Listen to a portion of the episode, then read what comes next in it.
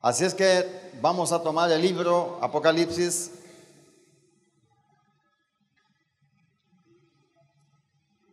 Y por supuesto vamos a tratar la manera de sondear los 22 capítulos, no como la serie después de la tribulación, que fueron 45 o 48 mensajes, vamos a hacer menos hoy. Confío que usted no se va a perder, no se va a perder ni uno de esos mensajes. Apocalipsis capítulo 1. Queremos agradecer a las personas que nos ven a través de la internet, que nos ven en el canal, que nos ven en los distintos canales. Dios les bendiga. Gracias por estar con nosotros y no se olvide que tenemos nuestra página web y tenemos nuestro correo electrónico. Comuníquese con nosotros que va a ser un placer contestarle en el momento que nos sea oportuno.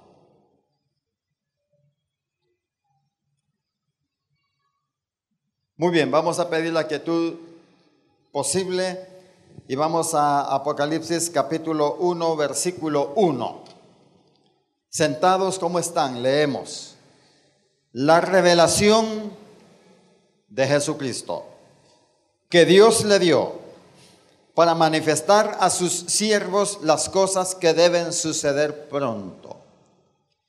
Y la declaró enviándola por medio de su siervo, de su ángel, a su siervo Juan, que ha dado testimonio de la palabra de Dios y del testimonio de Jesucristo y de todas las cosas que ha visto Bienaventurado el que lee y los que oyen las palabras de esta profecía y guardan las cosas en ella escritas.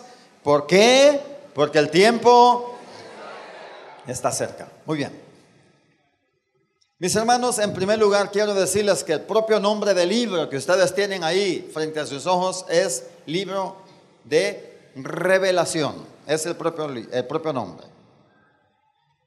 Porque en el original esto es lo que tiene, revelación. Porque Dios va a revelar, Dios va a descubrir. Apocalipsis significa correr el velo, develar.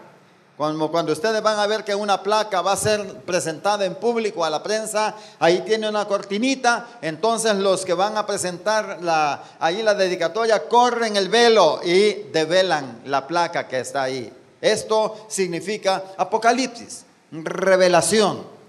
Ahora, ¿qué es el libro de Apocalipsis? El libro de Apocalipsis no es un libro escrito simple y llanamente por Juan el apóstol. No es el Apocalipsis de Juan. Hubo un libro apócrifo en los primeros años de la iglesia que se llamó el Apocalipsis de Pedro y anduvo circulando en muchas iglesias, pero por algo no fue puesto aquí en el canon del Nuevo Testamento, pero sí circuló en muchas iglesias. Ahora, el Apocalipsis no se llama el Apocalipsis de Juan, se llama, simplemente se llama libro de revelación. Noten ustedes también que aquí se ve una especie de, proceso en el envío del libro de revelación o apocalipsis en este caso, porque la palabra más común es apocalipsis. El término en el cine es apocalipsis, el término en la política es apocalipsis, el término en la ciencia es apocalipsis. Por eso es que estamos tomando el libro que tiene, el nombre que tiene aquí. Ahora, ¿cuál es el origen del libro? Vea usted el versículo 1, por favor. La revelación de Jesucristo que Dios le dio. ¿De dónde viene el libro de Apocalipsis? De Dios. Dios. Ese es el origen, ese es el inicio. Dios revela y la revelación se la da a su Hijo, Jesucristo. Pero viene de Dios. Dios es el, el autor principal de este libro. Cierto que Juan fue el medio humano para tomar el estilete que es con lo que se escribía, el estilete, y comenzar a ver todas las cosas. Quiero darles una, una, una definición importante en esto. Quiero decirles que el libro de Revelación o Apocalipsis no fue dictado al oído, fue puesto hasta ante los ojos de Juan. No piensen que Juan solo oía, no, Juan veía. Cuando Dios comenzó a revelarle esto a Juan, no es como el libro de, Jeremías que Dios le hablaba y le decía, óyeme, no, aquí Juan está viendo las cosas. Juan vio, Juan vio los tanques, Juan vio los aviones, Juan vio los demonios, Juan vio los terremotos, Juan vio los maremotos, Juan vio cuando descendían los grandes moles de fuego, los grandes aerolitos y caían a la tierra y comenzaban a incendiar. Juan vio todo, absolutamente todo. Todo. Mire qué difícil fue para el, el apóstol tener que ver él con sus propios ojos todo lo que la gente, él vio al anticristo, él vio a la bestia, él vio la marca de la bestia, él vio a la gente marcada, él vio cuando las úlceras caían sobre el cuerpo de la gente que se había dejado marcar por el anticristo, él vio absolutamente todo. Él vio a los siete ángeles que estaban listos para tocar las trompetas y vio a los siete ángeles que tenían cada uno una copa en la mano. Él veía cuando la copa era derramada y veía todo lo que pasaba en la tierra. Juan lo vio todo, absolutamente todo. Y como él tenía que dejar un testimonio de lo que Dios le estaba revelando, Dios le dijo, escribe las cosas que has visto. Entonces, de hecho, había una bondad en el gobierno romano que permitían que los presos pudieran tener dónde llevar su libro y dónde llevar qué leer y todo. Usted lo ve en Pablo, que cuando está preso, él pide los pergaminos, pide los libros, y, así sucedía en estos tiempos. Ah, esa bondad, por lo menos, como que venía de Dios para que pudieran quedar estos libros marcados para nosotros, y a Juan se le permitió tener con qué escribir. Y entonces el libro comienza. La revelación de Jesucristo que Dios le dio. Hermanos, y a mí me vale mucho, me, me, tiene mucho valor esto mencionarlo. Porque quiero decirles que no solamente enemigos de la Biblia, sino amigos de la Biblia critican el hecho que hayamos predicadores que enfaticemos demasiado esto.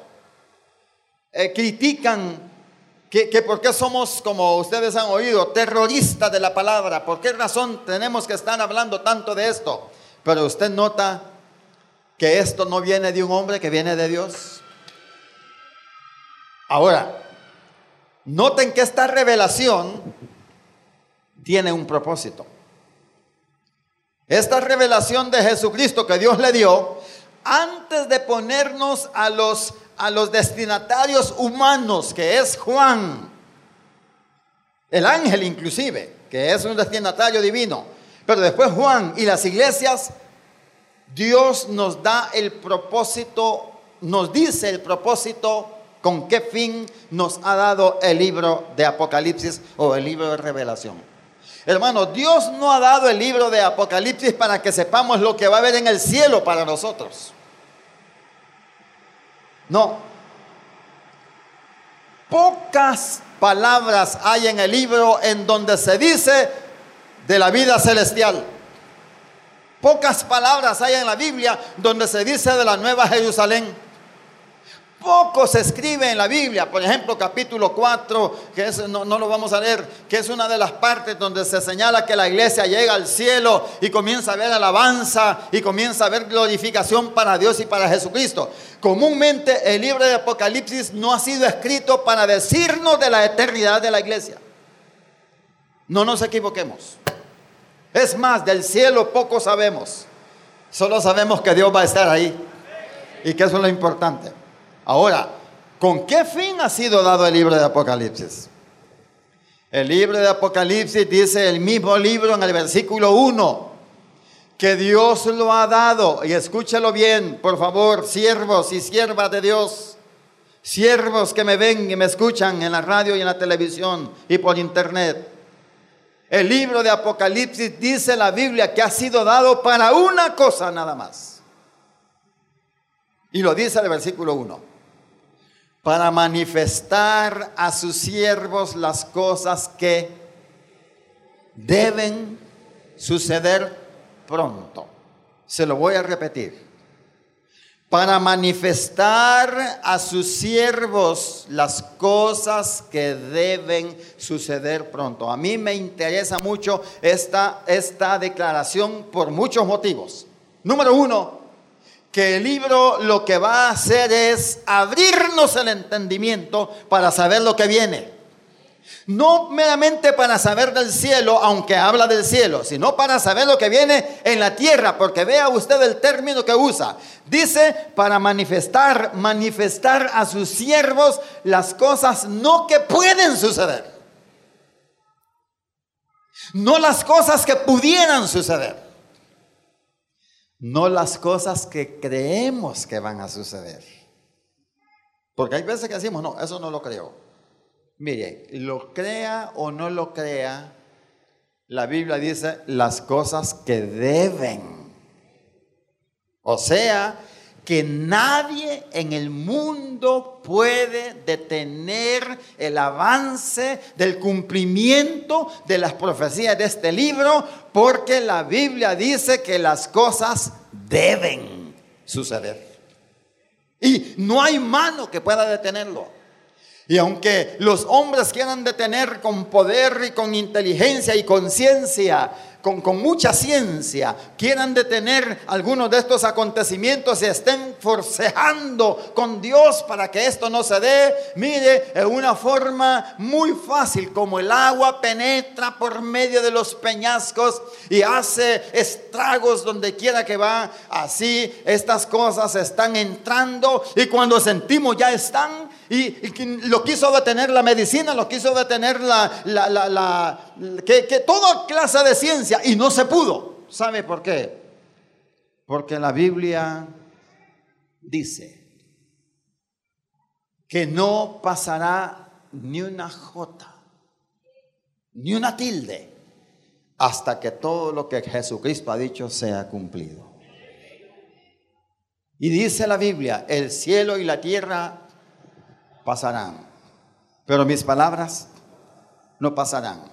Yo no quiero ponerles en miedo, pero sí quiero ponerles en alerta, porque muchos de nosotros estamos caminando muy, muy, muy tranquilamente y estamos viendo a este libro como el libro aquel alarmista, como el libro sensacionalista que tiene cosas que qué feo, que, que, cuántas cabezas la bestia, que cuernos, que esto, y decimos, esas son, como dice un, tipo que hace poco publicó algo, que esas son... Eh, parte de la mitología romana que está siendo manifestada por Juan, pero que esto no tiene nada que ver con la humanidad. Ahora, de parte de Dios tenemos una declaración, que esta es la revelación de Jesucristo. Este no es el libro de la Biblia, simplemente. Este no es el, libro eh, número 27 del Nuevo Testamento, simplemente. Estos no son los, los, 22 capítulos que son, son, puestos aquí para alarmar a la gente. La Biblia señala que el libro de Apocalipsis es la revelación de Dios. De Dios, viene de Dios. Y dice Amós 3, 7. Porque no hará nada Jehová. Escucha esto. Escucha esto porque no hará nada Jehová. Nada. ¿Sabe usted lo que es nada? Nada es nada. Porque no hará nada Jehová sin que antes revele su secreto a sus siervos los profetas. Mire, márquese eso en la mente y en el corazón, márquese eso. Jehová no nos está tomando por sorpresa ha tenido profetas a través del tiempo y a ellos les han revelado por, por, por fracciones, por segmentos, por partes, todo lo que la, la, tierra, el mundo está para sufrir. Y dice la Biblia que Dios no nos va a tomar de sorpresa, que todo lo que va a hacer, nada va a hacer, sí que antes Yo quiero que, que, seamos cuidadosos en ver estos adverbios y le voy a decir por qué apunto mucho a este tipo de, de, accidentes eh, eh, este, de, la, de la gramática. Estamos en Amós, el libro de Amós, versículo 7 del capítulo 3. Oiga lo que dice porque no hará nada. Ese es un adverbio. Que le está diciendo que cualquier cosa que en este mundo comience a suceder está enmarcado en una ley. 3.7, Amós 3.7. No hará nada. Nada es nada porque no harán nada. Ninguna cosa que esté sucediendo es un secreto de Dios. Ya todo Dios lo había dicho. Estaba leyendo hace poco en Lucas cuando Jesucristo está hablando y dice que los hombres correrán espantados, confundidos por el ruido de las olas del mar. Ah, esos son los tsunamis. De hecho, son los tsunamis. Son los maremotos. Y ya la gente se confundió cuando oía el trueno de las aguas y veía qué confusión corriendo para todas partes, huyendo de la muerte. Y la Biblia dice que no hará nada Dios, sin que antes, otro adverbio importante. Estamos en el versículo 7. No harán nada Jehová el Señor sin que revele a sus siervos su secreto, a sus siervos los profetas. Así que mis amigos, mis hermanos, podría haber mucha incredulidad y hay mucho materialismo y mucho humanismo que están pensando solamente en el hombre, en exaltar al hombre, en que el hombre sea puesto por alto y, que todo lo que, todo, toda esta jerga común que hay de la política y de la ciencia y todo, que son lenguajes que entre ellos se manejan. Pero lo cierto es que lo que viene, dice la Biblia, para manifestar a sus siervos. Las cosas que deben. Y este es el otro término que yo quiero hacerle mucha fuerza en esta mañana. las cosas que deben. ¿Sabe qué significa esto? Que media vez venga de Dios, nadie puede detener lo que está escrito. Nadie. Y aunque usted lo vea grosero, aunque lo vea masacrador y lo vea destructivo y lo vea como lo vea, si está escrito, si está puesto en el libro de Dios, por eso es que queremos llamar la atención a cualquier persona que nos oye, nos ve, nos, eh, nos, visita eh, o después tiene un mensaje de estos. No se deje sorprender. No, ningún libro por mucho que lo divinicen y por mucho que lo santifiquen. Y cuando le hablo, le estoy hablando de libros que aparecen por ahí, incluyendo el libro de Mormón. Ningún libro tiene la autoridad como tiene este, que es la palabra de Dios, para que las cosas sucedan como deben suceder.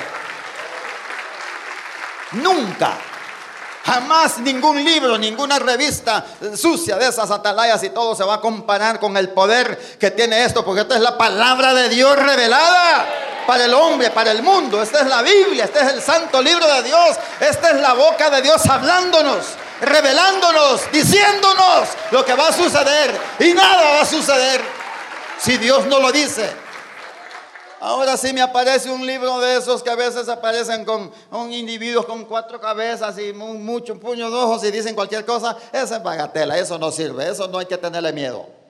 Pero cuando la Biblia se abre, pero cuando se abre el santo libro de Dios y dice la palabra santa, las cosas que deben suceder, tengamos temor, porque mire, puede ser que muchos de nosotros pasemos a la historia y pasemos a la tumba, puede ser que todos, todos.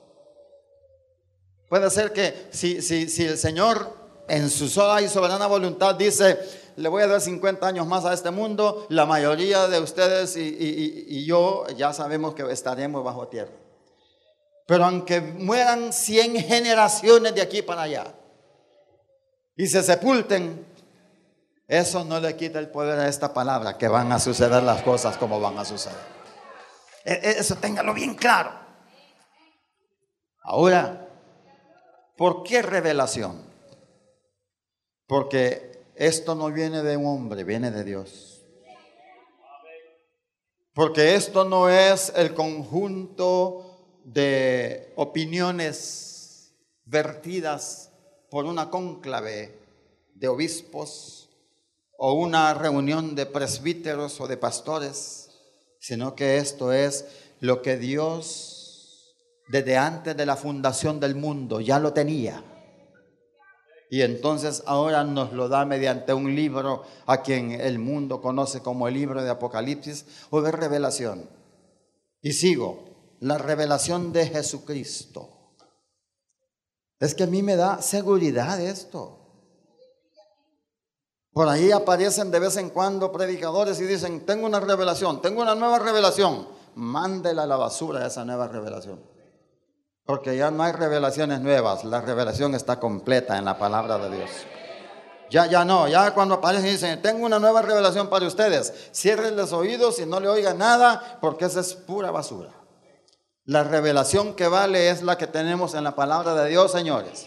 Y si por casualidad me estuviera escuchando uno de esos que dicen que tienen nuevas revelaciones para la iglesia, examine un poco, por favor, su credo, examine un poco su teología y se va a notar usted que la Biblia dice que ya todo está revelado que ya todo está dicho de parte de Dios y no solamente esperamos el cumplimiento, ya no hay más escritura. Desde la creación hasta la eternidad está escrito aquí. Podrán haber comentarios, podrán haber eh, opiniones, podrán haber eh, algunos ensayos bíblicos, podrán ver lo que quieran, pero todo tiene que someterse a esto. Razón, por ejemplo, tiene la ciencia.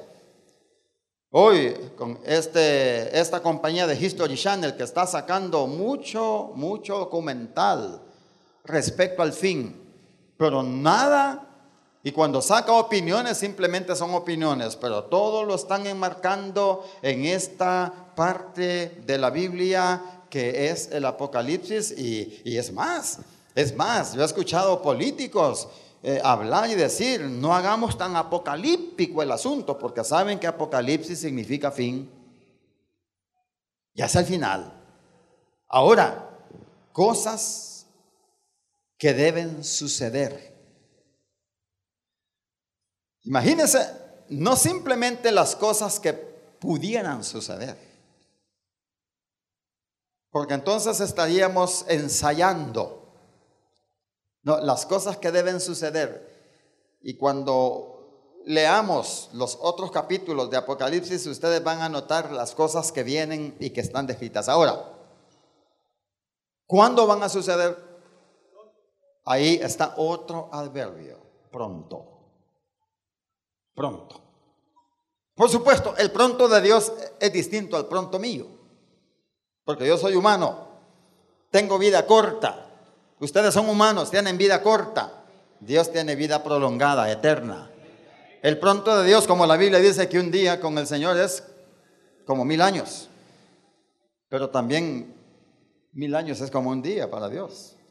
Así que tengamos un poco de cuidado con ese jueguito de palabras porque no vaya a ser que nos sorprenda. Nos sorprenda. Y pensemos y digamos, ah, faltan mil años. Sí, mijo, pero para mí es un día. Las cosas deben suceder pronto. Ya. Ya. Pero no solamente esa palabra nos inquieta. Vea usted el versículo 3. Bienaventurado el que lee y los que oyen las palabras de esta profecía. ¿Cuál profecía? Este libro. Este libro hay que leerlo, hermanos. No hay que tenerle miedo. El libro de Apocalipsis es parte de la Biblia y hay que leerlo con libertad y con mucho con mucha hambre de Dios para que Dios nos hable. Claro, no se meta a predicar lo que no entiende. No se meta a dar definiciones que no entiende, pero léalo, porque ninguna escritura es de interpretación privada. El Espíritu Santo revela, en un momento le va a revelar lo que usted está leyendo. Pero dice bienaventurado, que significa dichoso, bendito, feliz. Bienaventurado, bendito, dichoso, feliz. El que lee. El que lee. ¿Tiene Biblia usted? Lea. ¿No tiene? Consígase una y lea. Bienaventurado el que lee y los que oyen. Ah, aquí estamos. Los que oyen. Por eso lo predicamos. Yo insto a mis compañeros, siervos de Dios, que prediquen sobre el libro de Apocalipsis. Que no hay que tenerle temor. Solamente hay que, hay que ser prudentes para no dar nuestras propias interpretaciones.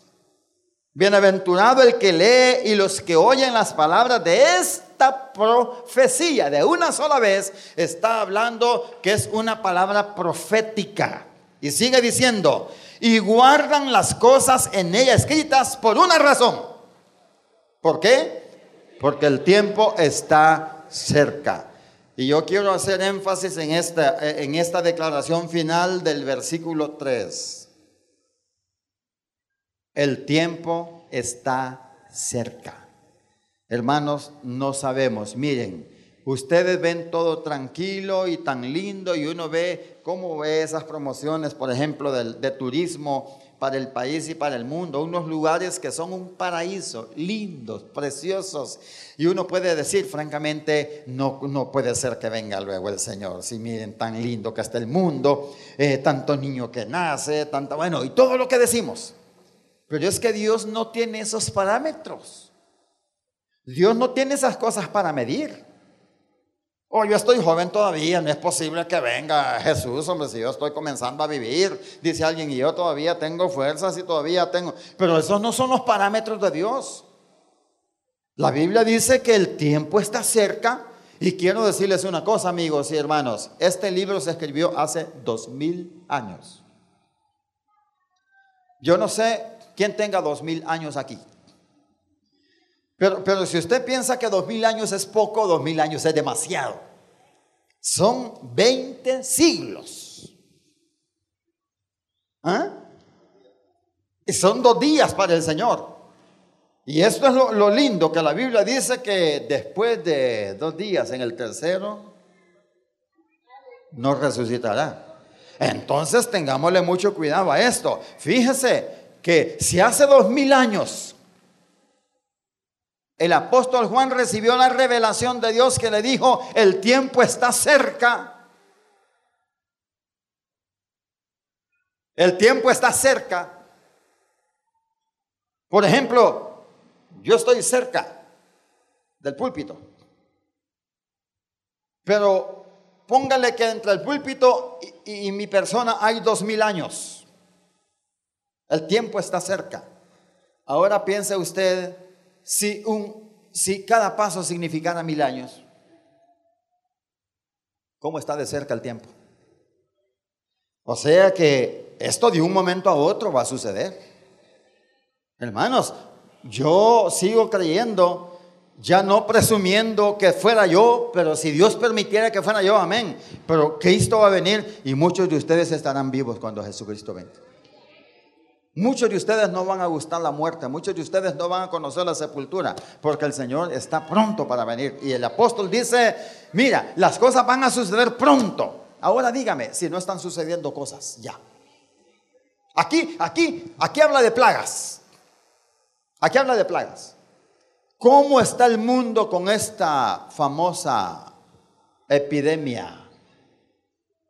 Que ya la están declarando pandemia porque está siendo incontrolada y ya se metió a todos los países donde usted no puede entrar ni con pasaporte porque no le dan visa, la fiebre ya se metió, la, cosa esa ya se metió. No pasó por migración ni por aduana, pero ya está en los cuerpos de muchos. Y, no pueden. Los científicos en, la comunidad eh, eh, eh, económica europea dijeron que necesitaban seis meses para hacer una vacuna para detenerla la influenza porcina. Seis meses. En todos esos seis meses, mire, toda la gente que se están infectando, se están infectando, se están infectando, se está dañando. ¿Y de dónde viene eso? Le están echando la culpa a los pobres escuchas y no son los escuchas. Hermanos, todo eso viene de Dios. No que Él irradie enfermedad, no que Él irradie desgracia, sino que es el cumplimiento. San, Pablo, eh, eh, San eh, Mateo dice en el capítulo 24 que Cristo dijo que en los últimos días había pestes. Pestes. Y esta es una peste. Eso que usted está viendo a la gente con, con mascarilla en muchas partes es porque se quieren librar de la peste. ¿Y cómo entra la peste? Misteriosamente. Ahora, las cosas que deben suceder pronto. Vea qué está pasando hoy en Irak, en Irán. La semana pasada el presidente de Irán se atrasó un día porque tenía una reunión con el presidente de Rusia porque iban a hacer un, un pacto, un tratado entre ellos. Y llegó. Inmediatamente me trasladé a Ezequiel 38 que dice que en la invasión de Israel, quien va después de Rusia es Irán. Qué raro. Llega a Rusia para hacer un pacto y tiene que hacerlo luego ese pacto y ahora él ya regresa a Irán, ya firmó el pacto con Rusia y la Biblia me está diciendo que Rusia va a encabezar la última invasión a Israel y que detrás de él va Persia, que es Irán. Esa es la Biblia. Es la Biblia. ¿Quién puede detener eso? ¿Quién podría decir hace 40 años que esto iba a pasar cuando eran enemigos, estaban lejos? Pero hoy no, hoy han firmado un tratado y ese tratado debe ser de cooperación bélica definitivamente. Y vea, si usted ve Ezequiel 38, ya el tiempo, eh, ya me lo están, ya me hubo indicadores que estoy sobre tiempo, pero vea capítulo 38 dice, vino a mí palabra de Jehová diciendo, hijo de hombre, Pon tu rostro contra Gog en tierra de Magog. Esto es Rusia. Esto es Rusia. Príncipe soberano de Mesec y Tubal y profetiza contra él y di.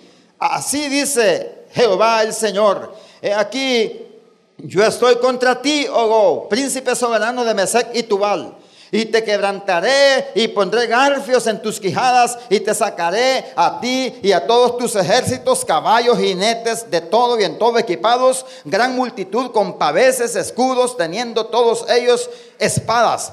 Persia, eso es Irán. Cus, Etiopía.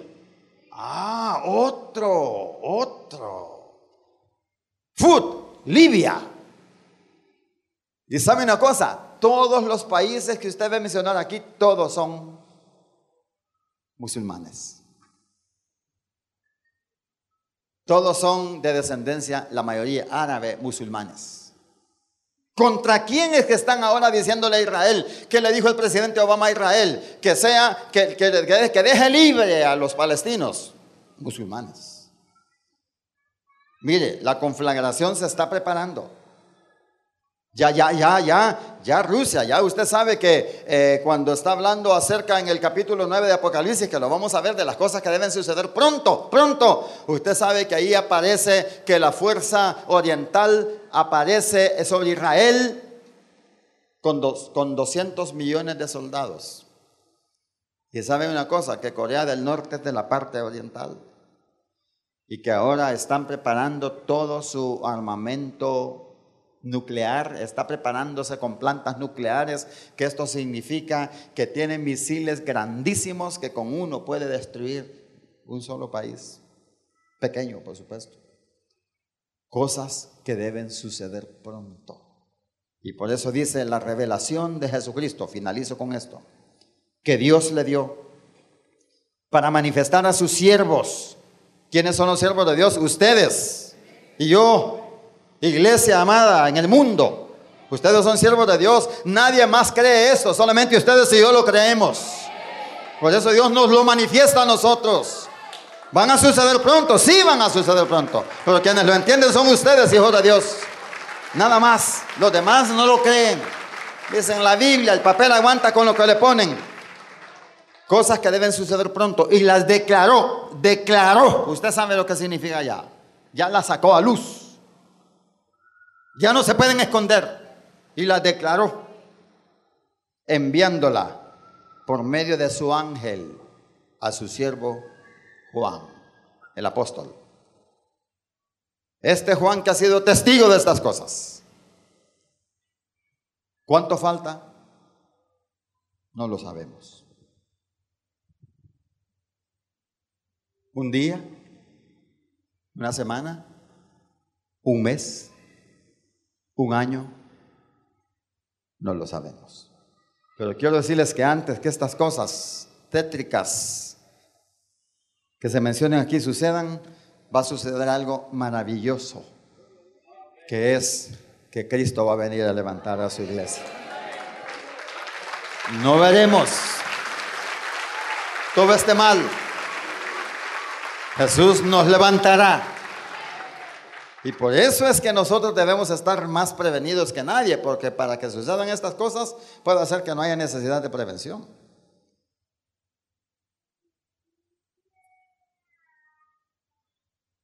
Debemos entender que Dios no toma por sorpresa a nadie. Si nos perdemos, amigos que nos visitan, que perdón que no tuvimos, que no los presentamos al principio, si, si nos perdemos es porque queremos. Pero la palabra del Señor nos ha prevenido ya. Quiero en este momento llamar a las personas que nos ven por la televisión y por la internet y que me escuchan por la radio. Que si es cierto que hay mil opiniones tocante al fin. Nos vamos por el de la Biblia. La Biblia no da fechas, pero nos da señales para que sepamos las cosas que van a suceder pronto. ¿Quiere usted conocer a Jesucristo? Le invito que con una pequeña oración usted haga cercanía con Dios y luego busca una iglesia donde le prediquen esto mismo y que prediquen que Cristo es Dios. Padre, en estos momentos yo entiendo que estamos en el tiempo del fin. Y yo quiero darte mi vida porque yo no quiero ser de los que se pierden, quiero ser de los que se liberan. Y por eso te doy gracias, Señor. Y te doy mi corazón y te doy mi vida. Amén. Si usted lo hizo, tenga la bondad de comunicarse con nosotros. Envíenos un correo electrónico, una llamada telefónica o una carta o lo que usted sienta y será un gusto atenderle a usted. Antes de entregar el tiempo, yo quiero también dar lugar a las personas que están aquí con nosotros, que no han conocido a Jesucristo. Eh, no va a haber tiempo para que pasen y atenderles aquí, pero voy a pedir que se pongan de pie y hermanos, allí de pie, ustedes acérquense a una persona, puestos en pie todos, por favor. Y allí de pie, reconcilie con Dios a alguna persona que necesita del Señor y luego nos dice usted que lo hizo. Para buscar a esta persona, no se olvide que le damos un Nuevo Testamento y le damos este, ¿qué? Consejería